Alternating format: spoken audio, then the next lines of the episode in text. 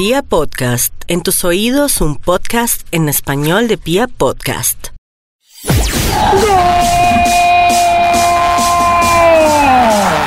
Amigos y amigas, ¿qué tal? Soy Michael el Turco Puertas y esto es Árbitro y Juez, el podcast de las historias, las curiosidades y las anécdotas del fútbol colombiano e internacional. Hoy vamos a hablar de gastadas, de cargadas, entrinchadas y de cómo una canción provocó la furia de una afición tras un descenso. Ya no responde ni al teléfono. Y bien, decíamos que hay una canción que provocó la furia de una hinchada tras caer a la segunda división. Y primero tenemos que hablar de esa canción que estamos escuchando de fondo, que es Se fue de Laura Pausini. Estaba en furor en el año 1996. Laura Pausini, como abriéndose al mercado latinoamericano, había sacado canciones como La Soledad, como Entre tú y mis mares, en fin, sacó muchas canciones en esa época, pero Se fue era la canción del momento en el año 96. Se fue, se fue el perfume de sus cabellos. Se fue el Resulta que se enfrentaban Tigres y Monterrey. Tigres y Monterrey es un clásico muy pasional en la ciudad de Monterrey. Digamos que no tiene tanta repercusión en el fútbol mexicano, digamos que en una dimensión como lo puede ser un Chivas América, pero dentro de esa ciudad es un clásico que divide, que paraliza. Para hacer el parangón con el fútbol colombiano es un Santa Fe Millonarios, un Medellín Nacional o un América Deportivo Cali. Partidos que fragmentan la ciudad en dos y que se fomenta demasiado la rivalidad. Entonces pongamos en contexto el partido que nos ocupa. Ya decíamos que es un Tigres Monterrey, un clásico regional.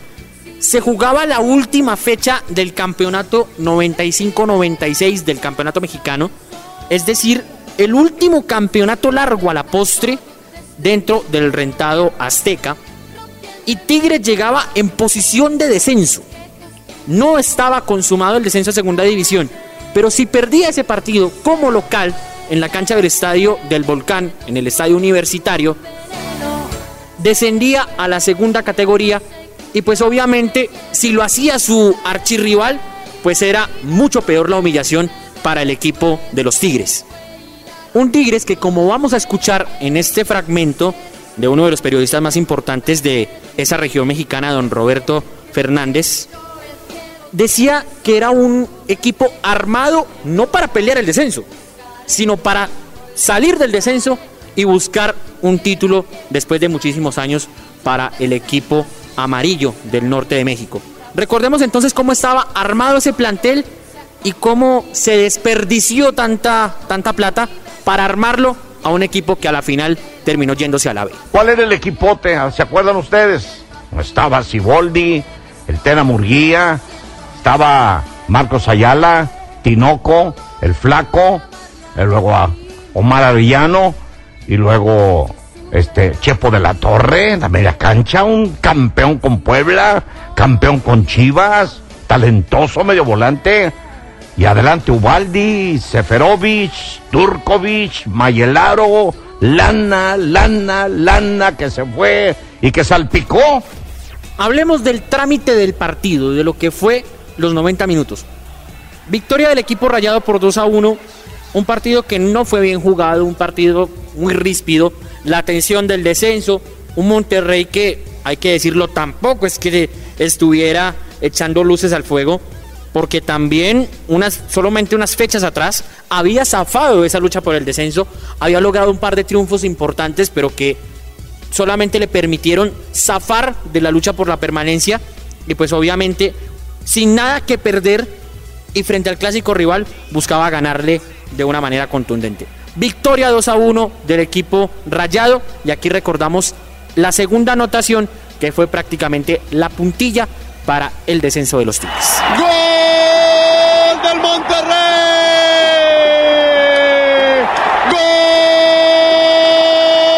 ¡Gol de Luis Miguel Salvador!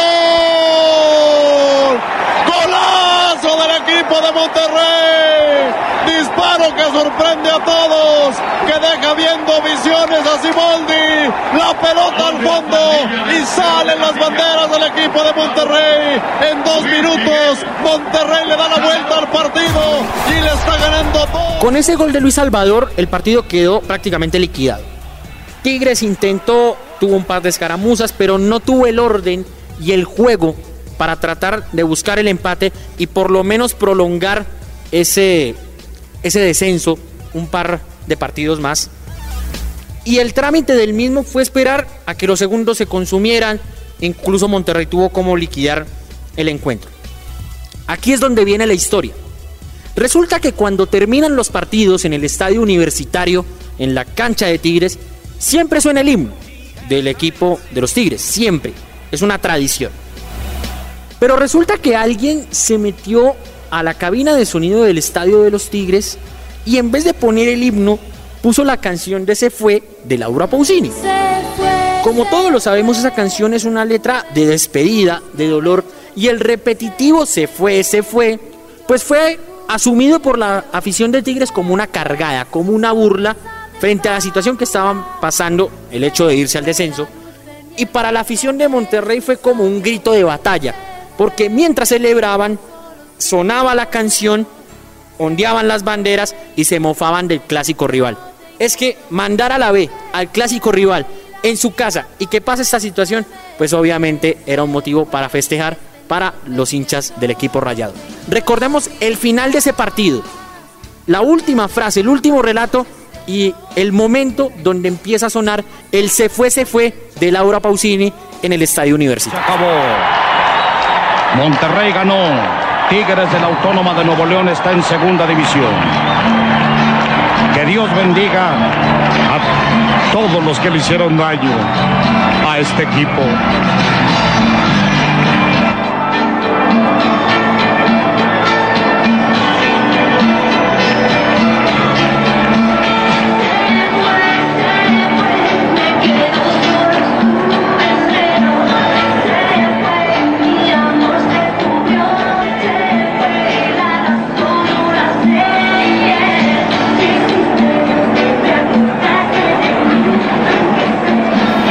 Ese 24 de marzo queda marcado en la historia precisamente como el día del se fue, se fue. Y la prensa y los hinchas de Tigres empiezan a buscar los culpables.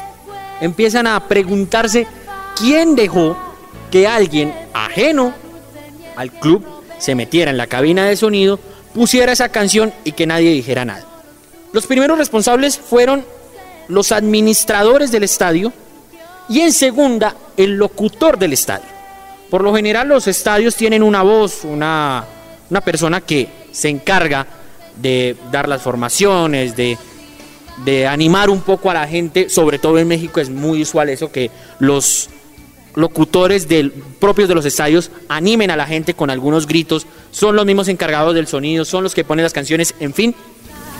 El, el locutor de Tigres en ese momento fue el gran implicado de provocar este hecho del se fue, se fue.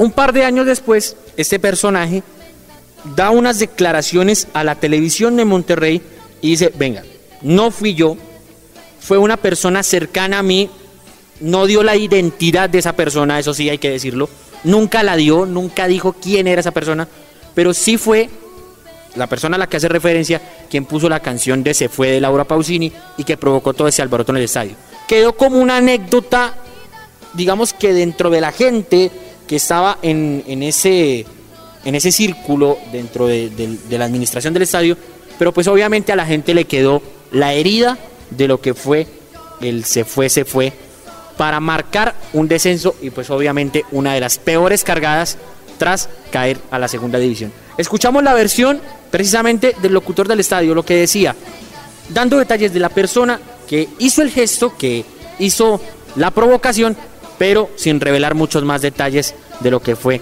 esa tarde de 24 de mayo de 1996. Recuerdo que yo fui y le pregunté al señor Guerrero, a Guerrerito, y le decía yo, señor Guerrero, ¿qué vamos a hacer esto? ¿Con qué sacamos a Tigres? ¿Lo sacamos con el himno? ¿Lo sacamos con una canción? ¿Qué hacemos? Y en eso que se empieza a escuchar el se fue, se fue. Entonces todo el mundo decía, oye, pues, ¿qué pasa con el sonido local que también impulsa? a- ¿Es una burla o qué? Entonces yo, yo cargué ese estigma y lo sigo cargando Es solo cuestión de ponerse a pensar en la situación, tu estadio, tu acérrimo rival, tu derrota definitiva y de fondo, Una letra que hacía la herida mucho más profunda y dolorosa.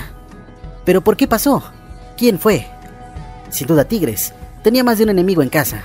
Fue, fue un buen amigo y es una gran persona. Conozco a sus hijos y creo que, pues bueno, no viene ni al caso ni, ni decir esto. Creo que eh, él hizo cosas muy buenas en el estadio y creo que lo que pasó ese día, pues fue simplemente un error. Este, en paz descanse. Este, pero esta se fue, se fue.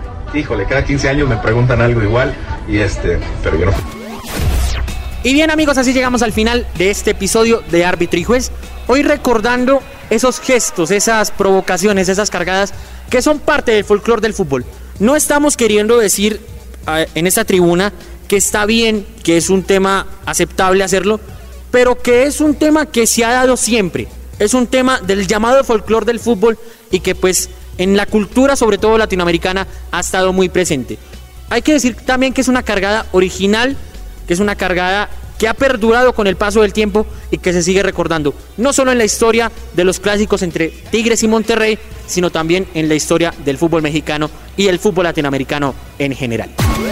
Se despide de ustedes Michael el Turco Puertas, arroba un mequetrefe más en Twitter, recuérdenlo, ahí me pueden seguir, ahí podemos hablar de fútbol, podemos debatir un poco, me pueden recordar otros ejemplos de cargadas en clásicos, por ejemplo en Chile, en Argentina, en fin, donde ustedes recuerden que haya habido hechos curiosos previo a los llamados clásicos, a los llamados derbis y que podamos recordar en otros episodios de este canal que se llama Árbitro y Juez y que es para ustedes, los futboleros de piapodcast.com y aquí es donde ustedes encuentran las curiosidades, las historias y las anécdotas del fútbol nacional e internacional.